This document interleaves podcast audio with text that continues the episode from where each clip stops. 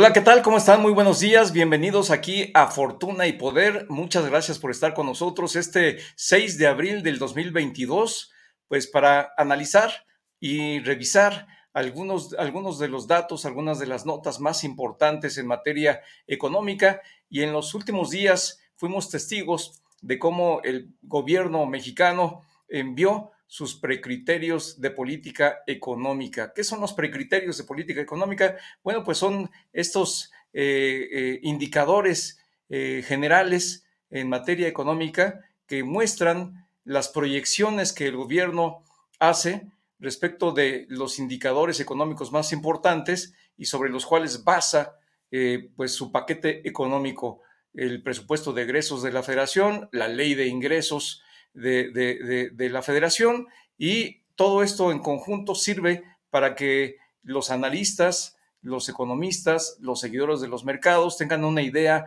de cuál es la ruta que está trazando el gobierno mexicano en turno. Y bueno, pues ahora eh, vimos estos eh, criterios económicos de política económica, que son en realidad las expectativas económicas de México para el 2022 y 2023. Hoy estamos de manteles largos porque vamos a platicar con la directora del CIEP, Alejandra Macías, y a quien le doy eh, la bienvenida. Muy buenos días, Alejandra. Me da gusto que estés aquí con nosotros. Muy buenos días, eh, Marco, y a tu audiencia, y muchas gracias por la invitación. Muchas gracias. Y también le doy la bienvenida a Héctor Villarreal. Él es exdirector del CIEP y actualmente es profesor del Tecnológico. Muy buenos días, ¿cómo estás? Muy bien, muchas gracias por invitarnos. Bienvenidos a ambos. Y bueno, vamos rápidamente a estas notas biográficas para conocer un poquito más a profundidad quiénes son nuestros invitados del día de hoy. Alejandra Macías. Es economista por la UDLAP y realizó el doctorado en políticas públicas en la Escuela de Gobierno del Instituto Tecnológico de Monterrey. Tiene experiencia en investigación sobre finanzas públicas con especialidad en economía plateada, pensiones y transferencias de capital Asimismo, ha llevado a cabo trabajos de consultoría para el Banco Mundial, el Programa de Naciones Unidas para el Desarrollo, entre otros. Actualmente es directora ejecutiva en el CIEP y le interesa incorporar la perspectiva intergeneracional y demográfica a las finanzas públicas en México y América Latina. Héctor Juan Villarreal Páez obtuvo el doctorado en la Universidad de Wisconsin en Madison con la especialidad de microeconomía aplicada. Es profesor investigador en la Escuela de Gobierno del Tecnológico de Monterrey y vicepresidente para América Latina en Economía Internacional de la Longevité. Como académico ha publicado en diferentes fuentes especializadas y ha sido asesor de diversos organismos internacionales en finanzas públicas y política social. Fue director fundador del CIEP y también fungió como director general del Centro de Estudios de las Finanzas Públicas de la Cámara de Diputados. Actualmente dedica sus esfuerzos a entender las implicaciones de la transición económica y demográfica para las políticas públicas. Les damos la bienvenida a Fortuna y Poder.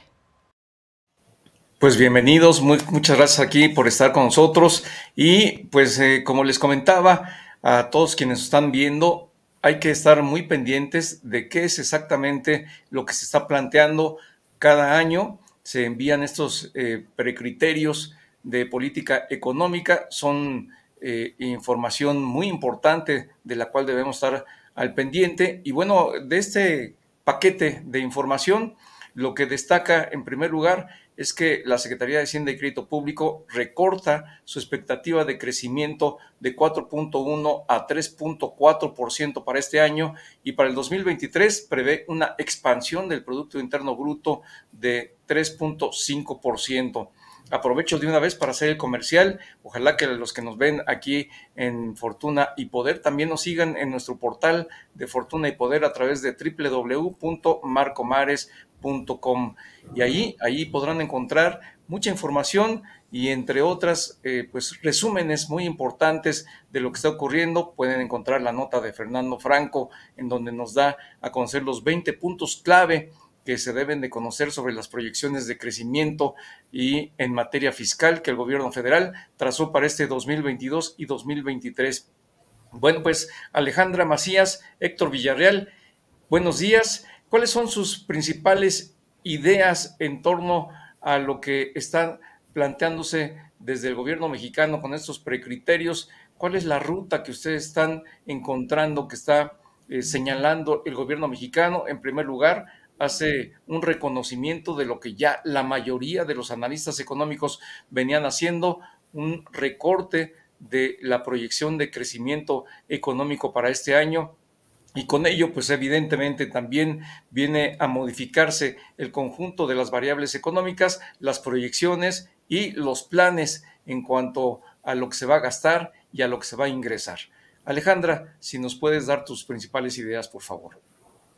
Claro que sí, Marco. Mira, yo creo que eh, a todos nos gustaría ver que eh, estas eh, proyecciones se dieran, ¿no? Creo que necesitamos crecer y digo, el 3.4 me parece muy optimista, eh, dadas las condiciones que tenemos, como dices, ¿no? A nivel global, la situación global y eh, la inflación que tenemos, hace muy eh, difícil que se espere un crecimiento alto.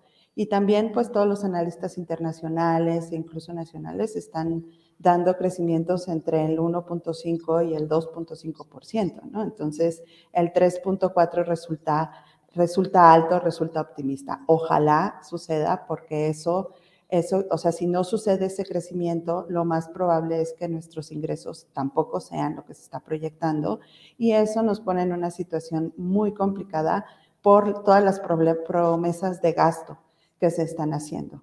Eh, una parte es los, programas prioritarios que bien conocemos y que cada año han tenido aumentos de presupuesto. También los proyectos prioritarios, pero no solamente eso, se nos olvida que a lo largo del año eh, se hacen también promesas como eh, la compensación a los trabajadores de luz y fuerza, o algunas transferencias por la desaparición de programas.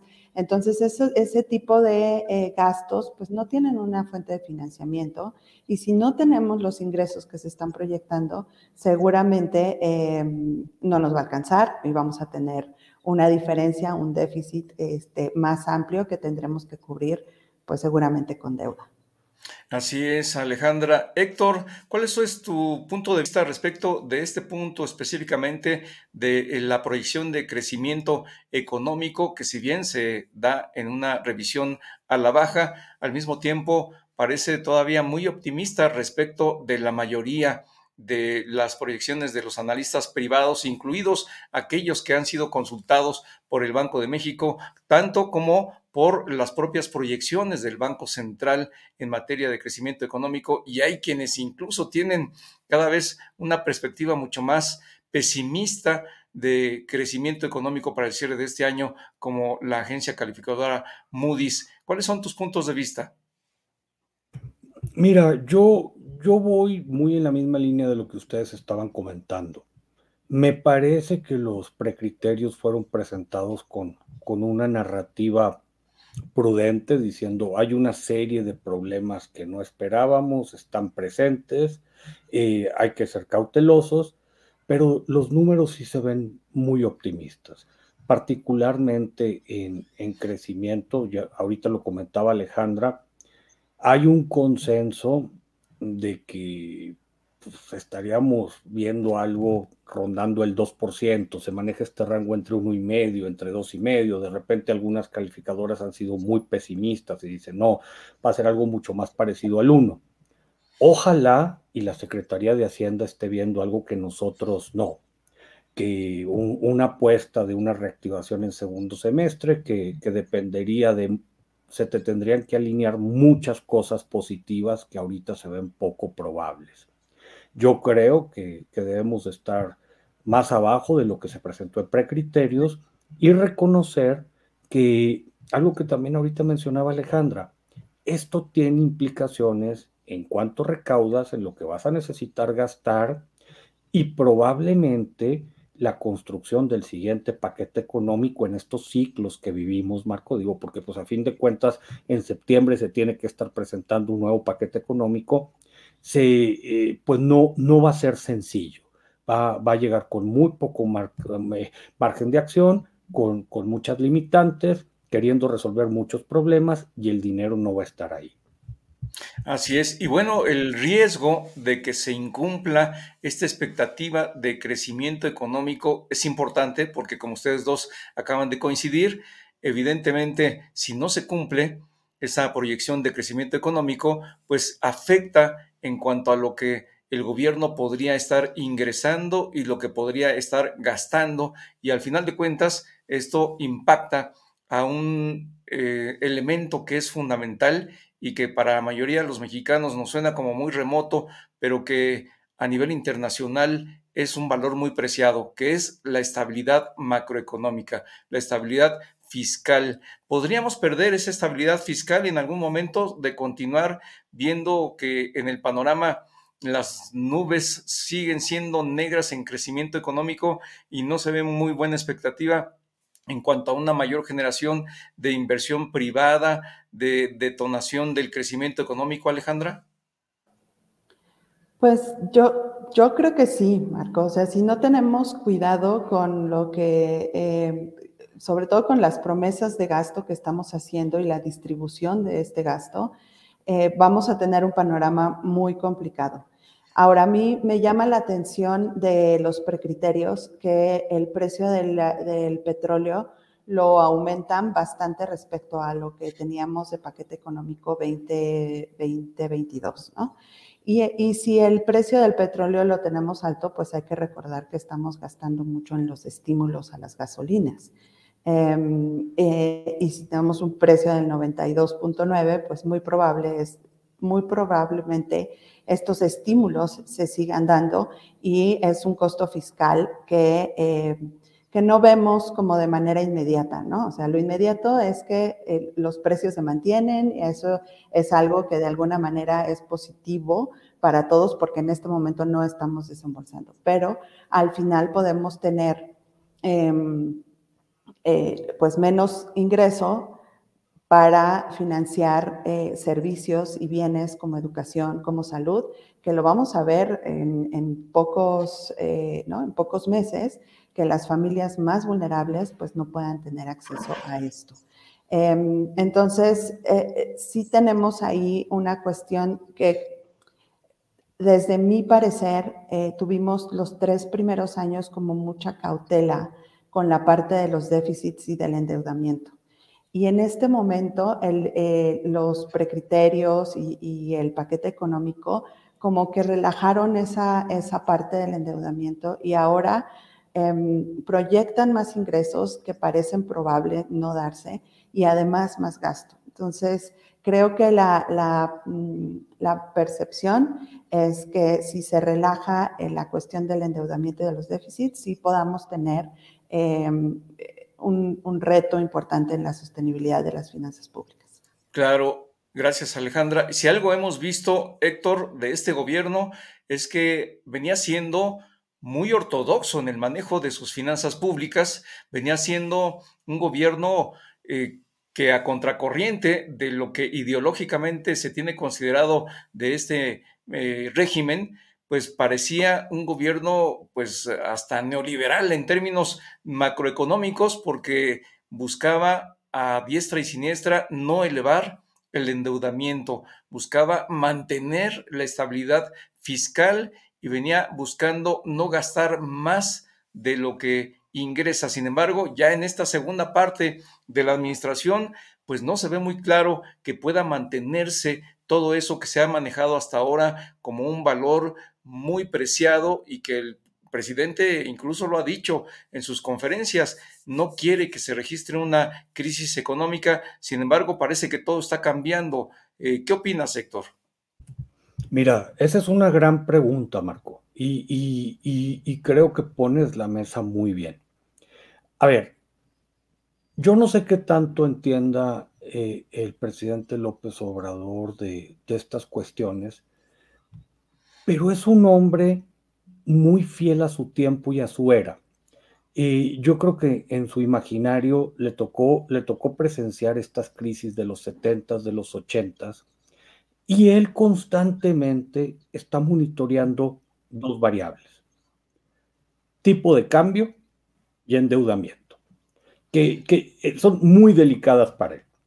Yo creo que para su buena fortuna, pues ahorita eh, el peso está en, un momento de recuperación bien interesante por, por cosas que, que podríamos juzgar si se le deben al gobierno o no. Yo creo que ese es otro tema. Pero exportaciones están bastante sólidas, con datos muy positivos reportados ayer y, que creo que en gran parte tiene que ver con la recuperación en Estados Unidos, y está el efecto de estas remesas que crecen a una tasa espectacular. Entonces, oferta de dólares hay, eso nos ha ayudado a la estabilidad de la moneda. Queda la parte fiscal, donde eh, en un momento dado, y esto, y esto lo veníamos diciendo, y también Alejandra se ha pronunciado en más de una ocasión, y eh, hay una cuestión aritmética ahí. Entonces, era claro que el dinero no nos estaba alcanzando y te quedan tres opciones.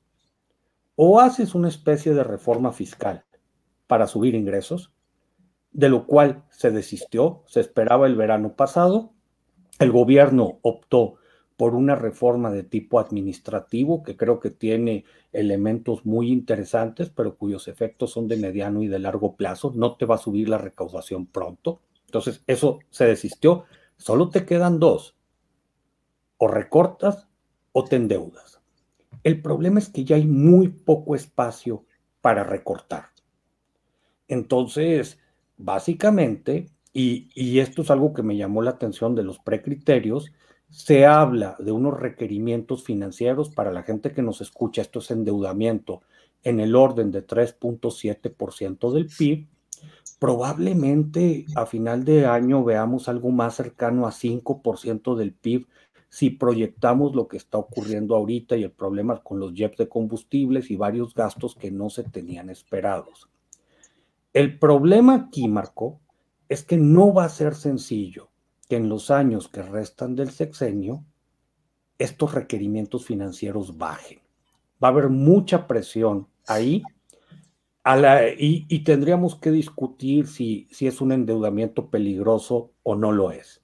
Yo creo que sí va a haber un nerviosismo de decir a México no le está alcanzando el dinero, pues vamos a ver cómo los actores relevantes reaccionan. Claro, Héctor, y bueno, Alejandra, tú también tocabas un tema bien preocupante y tiene que ver con los ingresos y los egresos en materia energética, específicamente en hidrocarburos. Lo que estamos viendo, y lo ha dicho el secretario de Hacienda y Crédito Público, es que desde su punto de vista existe un efecto espejo, una cobertura natural, ha dicho, en cuanto a lo que se ingresa por las exportaciones petroleras y lo que egresa por la compra de gasolinas, que son importaciones crecientes las que hemos visto y que se ha tenido en el país. ¿Esto en qué eh, nos podría estar afectando? Eh, en primer lugar, por lo que se puede apreciar, estaríamos sustituyendo eh, pues la necesidad de subsidiar a toda la población con un subsidio universal por eh, o en lugar de entregar esos recursos para programas sociales que beneficien a quienes menos tienen. Eso sería un primer efecto, pero ¿cuáles son tus ideas generales alrededor de estas, estas eh, realidades que estamos viviendo? Em, yo creo, Marco, que no estamos aprovechando esta, em, digamos, bonanza que podríamos tener por el precio del petróleo, ¿no?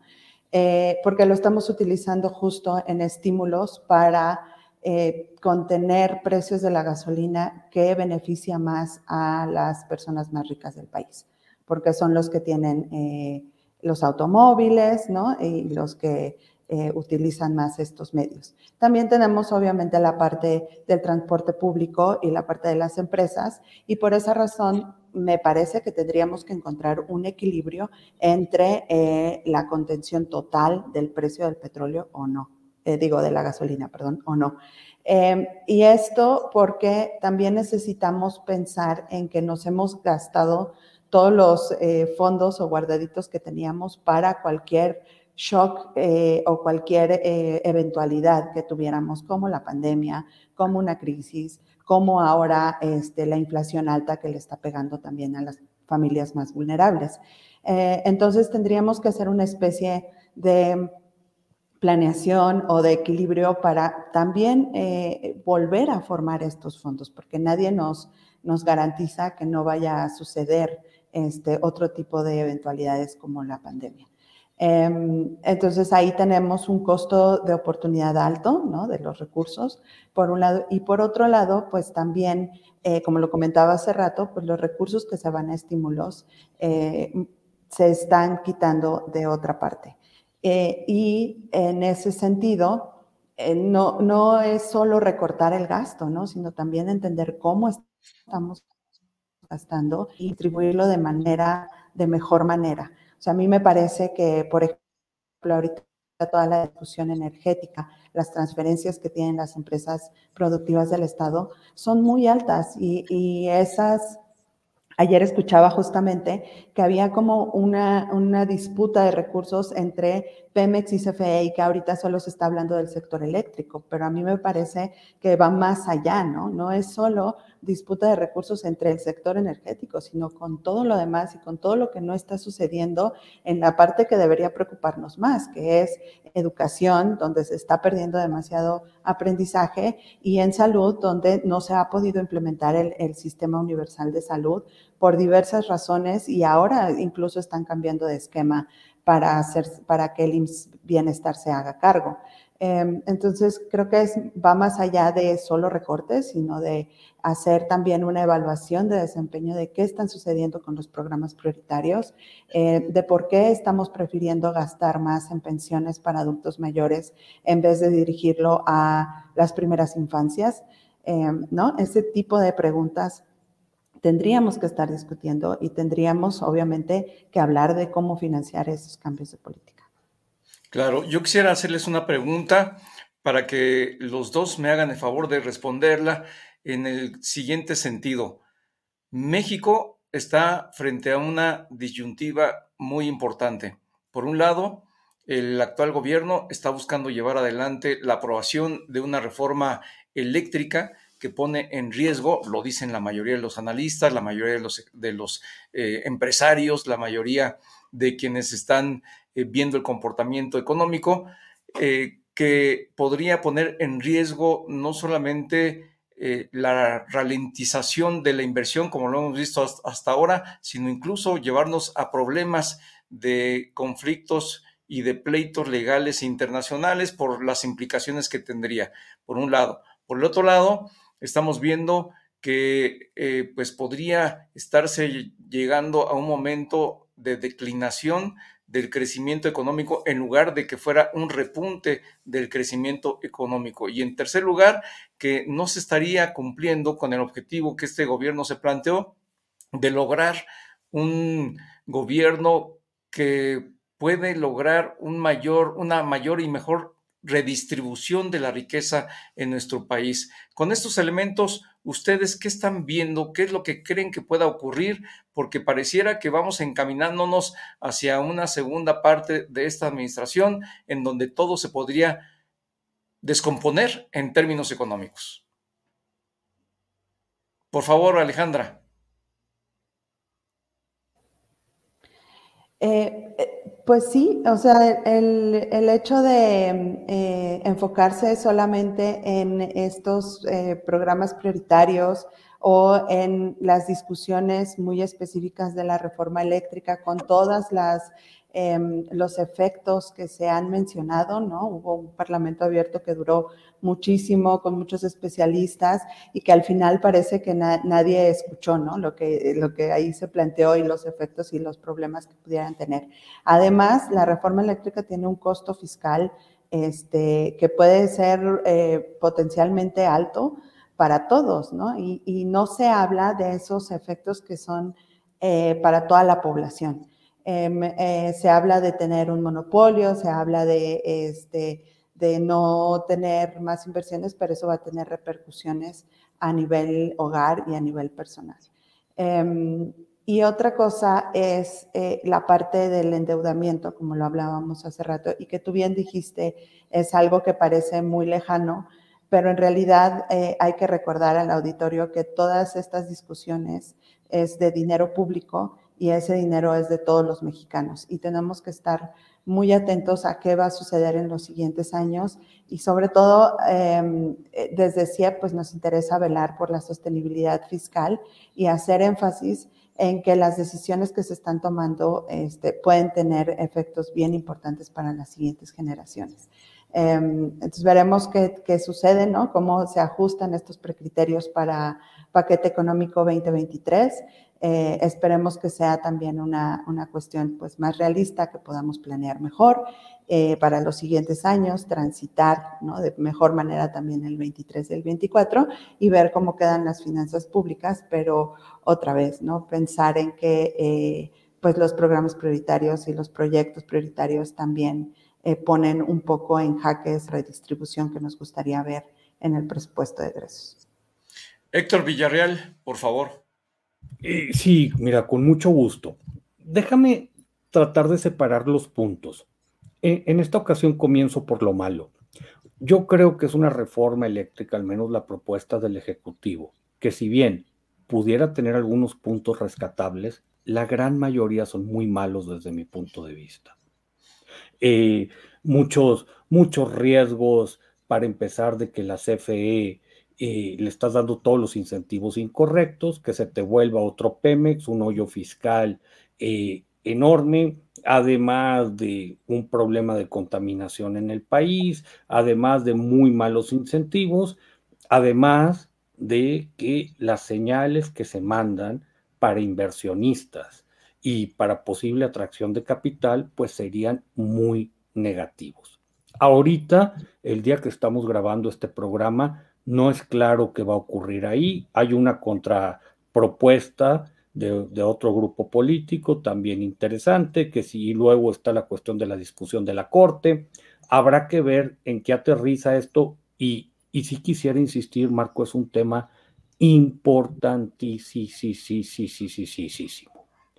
Ahora, nosotros hablábamos, y, y yo quisiera, yo quisiera tomarme un par de minutos para, para mencionar dos elementos. Sí, adelante se, Ve, un sexenio donde el aterrizaje fiscal al final del sexenio puede ser muy complicado.